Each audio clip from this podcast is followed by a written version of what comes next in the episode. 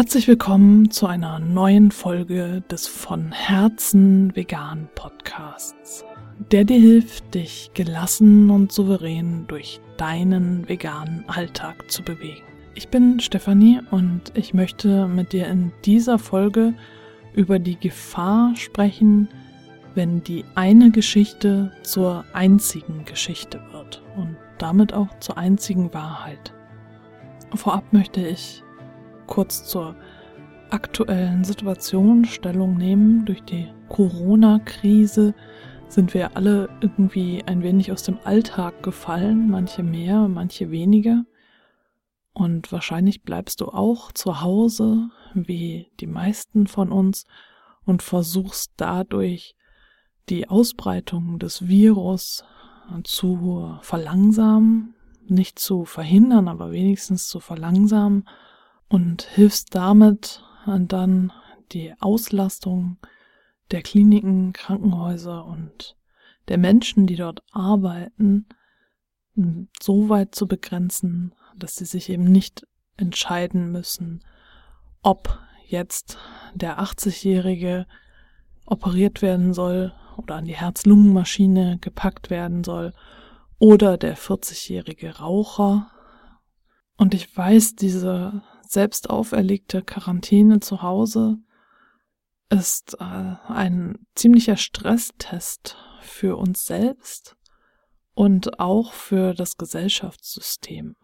Manche werden viel weniger Zeit zur Verfügung haben als vorher, weil sie Kinder haben und sich um diese kümmern müssen oder weil sie in einem Beruf arbeiten, der gerade sehr wichtig ist und deswegen viel Zeit in Anspruch nimmt. Andere haben jetzt vielleicht viel mehr Zeit zur Verfügung und wenn du zu diesem Personenkreis gehörst, dann ist diese Folge auf jeden Fall für dich. Wenn du dir überlegst, was könntest du jetzt tun, um einerseits auch für deine Werte einzustehen, für die Tiere da zu sein, aber andererseits eben aufgrund der Corona-Krise zu Hause zu bleiben und dich deinen Mitmenschen gegenüber sozial zu verhalten. Was ich damit sagen will, ist, wenn du gerade keinen Kopf dafür hast, dann ist es gar kein Problem, dann hör dir die Folge einfach später nochmal an und nimm den Impuls, den ich in dieser Folge setzen möchte, einfach später nochmal mit.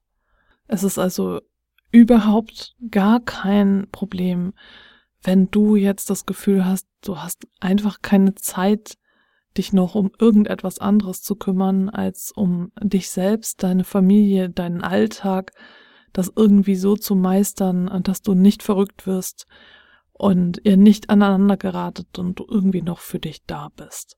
Dazu will ich noch sagen, das ist jetzt die Zeit für die Power-Ups, wirklich die zu üben und dir zu überlegen, was tut dir gut, dir wirklich jeden Tag drei Dinge vorzunehmen, die dir gut tun und die irgendwie in deinen Alltag einzubauen. Das müssen keine riesen Dinge sein, sondern das können auch ganz kleine Sachen sein und wenn du jetzt zum Beispiel mit den Kindern aneinander gerätst, wäre eine Möglichkeit, dass ihr vielleicht einfach wild und ausgelassen zu einer Musik eurer Wahl tanzt. Das funktioniert natürlich auch sehr gut mit dem Partner oder der Partnerin, wenn die Stimmung einfach extrem gestresst ist und angespannt und dieses Aufeinanderhocken euch einfach so sehr aus dem Takt bringt, dann hilft sowas zum Beispiel auch einfach irgendwie die Musik auswählen, was euch gerade am besten gefällt und dann mal fünf Minuten wild und ausgelassen durch die Gegend hüpfen und tanzen und springen und vielleicht auch ganz laut mitsingen. Das stärkt alles die Resilienz und das äh, stärkt auch eure Bindung miteinander. Viele Übungen stelle ich hier in diesem Podcast vor wenn du dir da so die ersten Folgen nochmal anschaust und anhörst, dann findest du da einige Vorschläge, was du jetzt tun kannst. Miteinander spielen, das sind nicht nur Brettspiele oder Puzzle mit gemeint oder Kartenspiele, sondern auch Online-Spiele, die du mit anderen Menschen, mit denen du jetzt halt nicht in Kontakt kommen kannst, aufgrund der Situation der selbstgewählten Quarantäne sind gerade jetzt eine gute Möglichkeit, um die Verbindung zwischen deinen Mitmenschen, mit denen du, also deinen Verwandten, Bekannten, Freunden, mit denen du jetzt nicht zusammenkommen kannst, physisch in der realen Welt, diese dann virtuell zu stärken. Und da gibt es die verschiedensten Spiele, von kleinen Handyspielen hin bis zu Videospielen. Und da gibt es eine ganze Welt, die es zu entdecken gilt. Und auch das ist eine Möglichkeit, wie ihr jetzt miteinander Verbindung halten könnt, auch äh, wenn du in selbstgewählter Quarantäne bist. Und nun zum Thema dieser Folge, der Gefahr der einen einzigen Geschichte, also wenn die eine Geschichte zur einzigen Geschichte wird. Im Englischen The Danger of the Single Story ist entnommen einem TED Talk der Schriftstellerin Shimamanda Adichie. Ich hoffe, dass das so richtig ausgesprochen ist. Und ich bin äh, darauf gekommen durch das Buch Sprache und Sein von Kyprak Müsey. Und es hat bei mir so Klick gemacht, dass ich daraus eine eigene Podcast-Folge machen wollte. Das Buch Sprache und Sein werde ich noch mit Carsten zusammen im Einfach Vegan Podcast rezensieren. Und äh, diese Gefahr der einen einzigen Geschichte, also wenn die eine Geschichte zur einzigen Geschichte wird, The Danger of the Single Story, ist etwas, äh, was ich in der veganen Bewegung ganz klar sehen kann. Also wenn eine einzige Geschichte die Wahrnehmung einer ganzen Gruppe von Menschen dominiert, dann existieren diese Menschen nicht mehr als Individuum. Eine Wahrheit wird zur einzigen Wahrheit. Und genau das ist etwas, was ich in der veganen Bewegung und im Veganismus beobachten kann.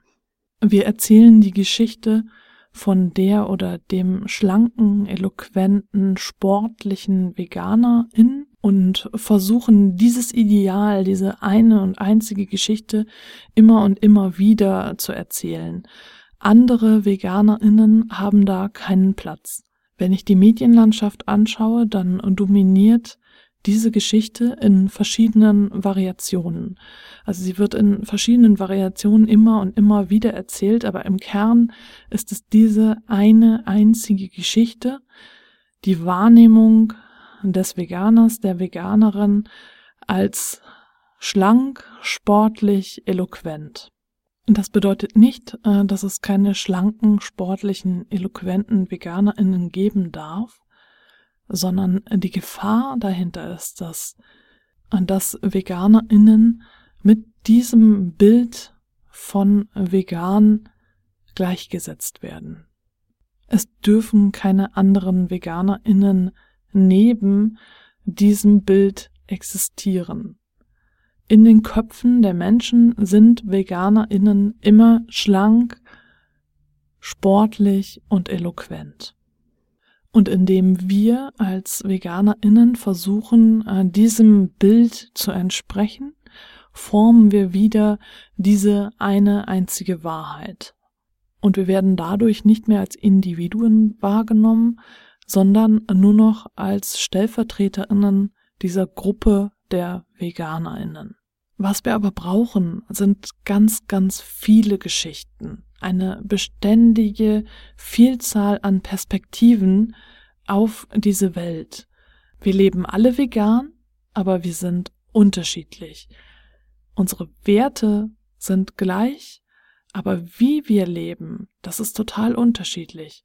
Manche von uns sind schlank, sportlich und eloquent. Aber andere von uns sind vielleicht dick, sportlich und eloquent. Auch das geht. Oder sie sind schüchtern, introvertiert und sportlich. Also es gibt die unterschiedlichsten Möglichkeiten. Du kannst auch unsportlich, eloquent und introvertiert sein oder unsportlich, schlank und extrovertiert, eloquent, wie auch immer. Also es gibt die verschiedensten Möglichkeiten. Es gibt einfach unendlich viele Kombinationsmöglichkeiten Und genauso viele Geschichten sollte es über VeganerInnen geben oder von VeganerInnen. Denn nur so kann eine andere Perspektive entstehen auf den Veganismus und auf uns Menschen. Nur so können wir diese eine einzige Wahrheit entkräften und den Individuen gerecht werden. Als ich äh, damals vegan geworden bin, war ich gerade in Therapie und meine Therapeutin fand das irgendwie etwas merkwürdig, dass ich jetzt vegan geworden war. Und sie hat mir dann gesagt, dass sie vor längerer Zeit mal einen Veganer kennengelernt hätte und der sei einfach so missmutig, immer in einem Gefühl von Mangel und einfach lebensunlustig gewesen, dass sie das sehr abgestoßen hätte. Und für sie existierte nur diese eine einzige Geschichte. VeganerInnen sind so wie dieser eine Veganer, den sie kennengelernt hatte. Andere VeganerInnen kannte sie nicht. Und jetzt, wo ich vegan geworden war, und da sie mich ja schon ein bisschen besser kannte aufgrund der Therapie, musste sie jetzt ihr Bild noch einmal überdenken. Und genau das liegt auch diesen vielen Vorurteilen zugrunde, mit denen uns Mitmenschen begegnen. Diese Menschen haben vielleicht eine Veganerin bisher kennengelernt oder eine Geschichte gehört oder eben die Wiedererzählung dieser einen Geschichte von der schlanken, sportlichen, eloquenten Veganerin. Und wenn sie dann auf dich stoßen und du bist nicht so wie diese Geschichte, dann finden sie das merkwürdig. Und dann kommt es irgendwie zu einem Problem, weil sie dich nicht in diese Kategorie einordnen können. Es ist dieser Abgleich mit dieser einen einzigen Wahrheit, der dann zu solchen Gesprächen führt.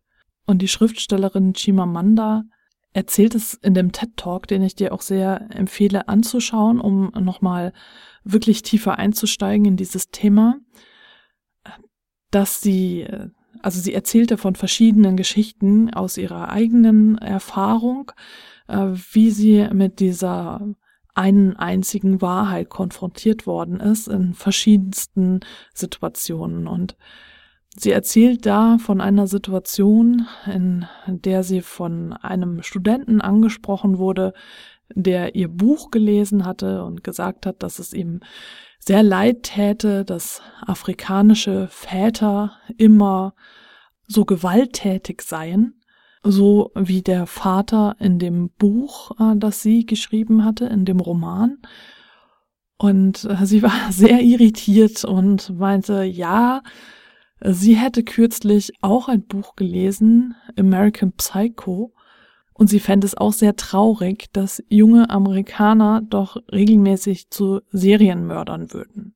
Und natürlich würden wir niemals äh, Rückschlüsse aus einem Roman wie American Psycho auf die US-amerikanische Gesellschaft schließen, was allerdings daran liegt, und das ist mir dann auch erst bewusst geworden, als ich dieses Beispiel gelesen und auch nochmal in dem TED Talk gehört habe, dass wir uns einfach sehr gut in äh, amerikanische, US-amerikanische Männer hinein, weiße Männer hineinversetzen können, weil es darüber sehr viel Literatur gibt, sehr viele Filme, die aus dieser Perspektive gefilmt oder geschrieben wurden. Wohingegen es sehr wenig Literatur gibt, die aus der Perspektive von afrikanischen Männern geschrieben wurde und es diesem Studenten deswegen möglich gemacht hat, daraus die eine einzige Wahrheit abzuleiten, es uns allen aber unmöglich macht, aus einem amerikanischen Buch eine Verallgemeinerung über die US-amerikanische Gesellschaft abzuleiten. Und das ist genau der Punkt, der eben auch im Veganismus und in der veganen Szene passiert.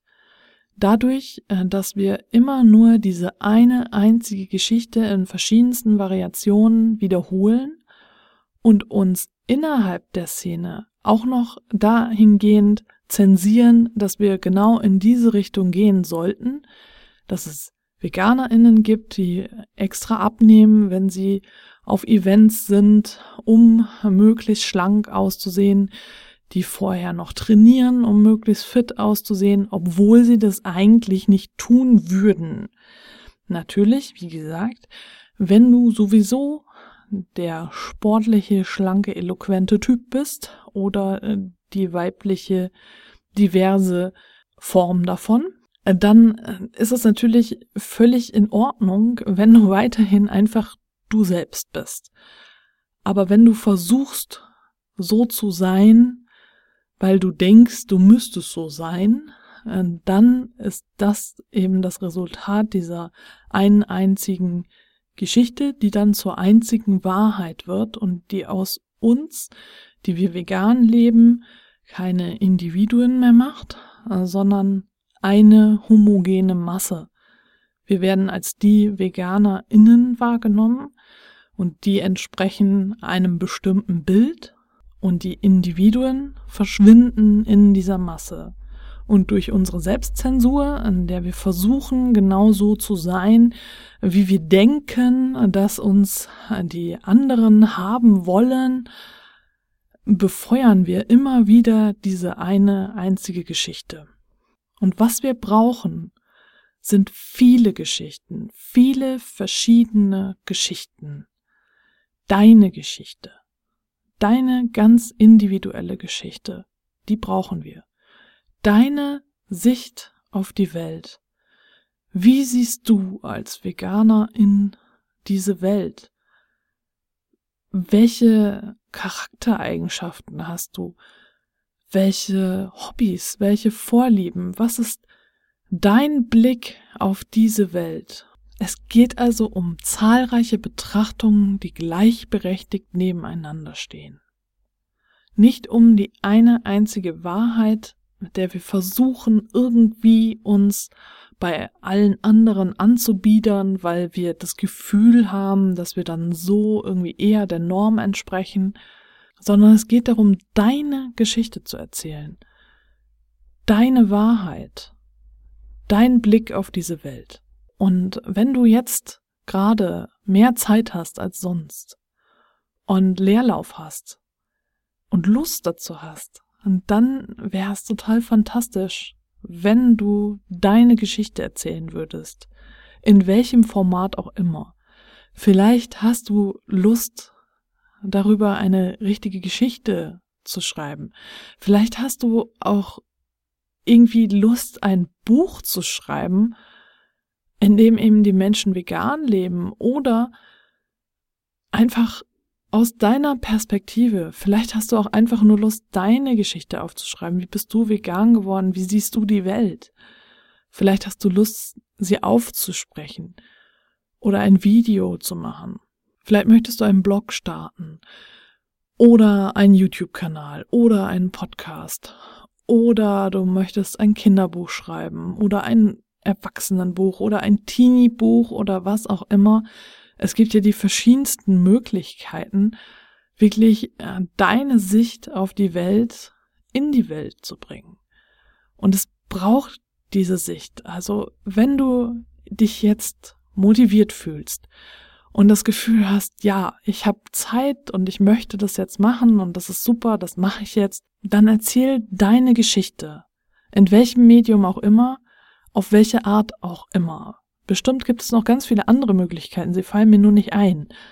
Aber es liegt dann nicht daran, dass es sie nicht geben kann, sondern einfach nur, weil ich nicht alles, äh, nicht alle Möglichkeiten jetzt gerade in meinem Kopf parat habe und vielleicht fallen dir einfach noch ganz andere Möglichkeiten ein. Wenn du keine Möglichkeit hast, deine Geschichte zu veröffentlichen, aber es gerne möchtest, dann kannst du sie mir gerne als Text zu schicken, dann veröffentliche ich sie auf meiner Webseite. Oder als Audiobeitrag, dann veröffentliche ich sie in meinem Podcast, wenn du das möchtest. Das ist mein Angebot an dich, kannst du sehr gerne annehmen.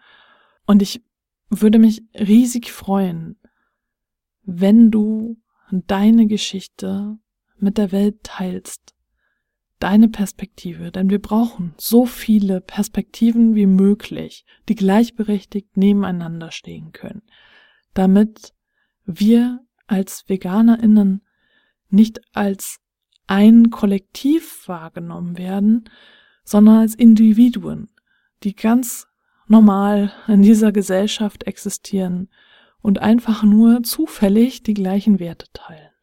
Und zum Abschluss möchte ich mich noch ganz herzlich bei Mara bedanken, die mich jetzt neu finanziell über Steady unterstützt. Und wir kommen jetzt wirklich nah an den Betrag heran, den ich brauche, um all die kostenlosen Angebote weiterhin anbieten zu können.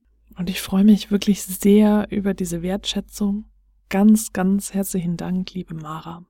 Und natürlich auch weiterhin ein herzliches Dankeschön an alle Steady-UnterstützerInnen, die mich schon länger unterstützen.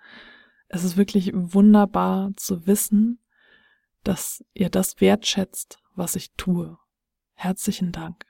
Und wenn dir das, was ich tue, auch etwas gibt und du etwas zurückgeben möchtest, dann freue ich mich sehr, wenn du mich auch finanziell über Steady unterstützt.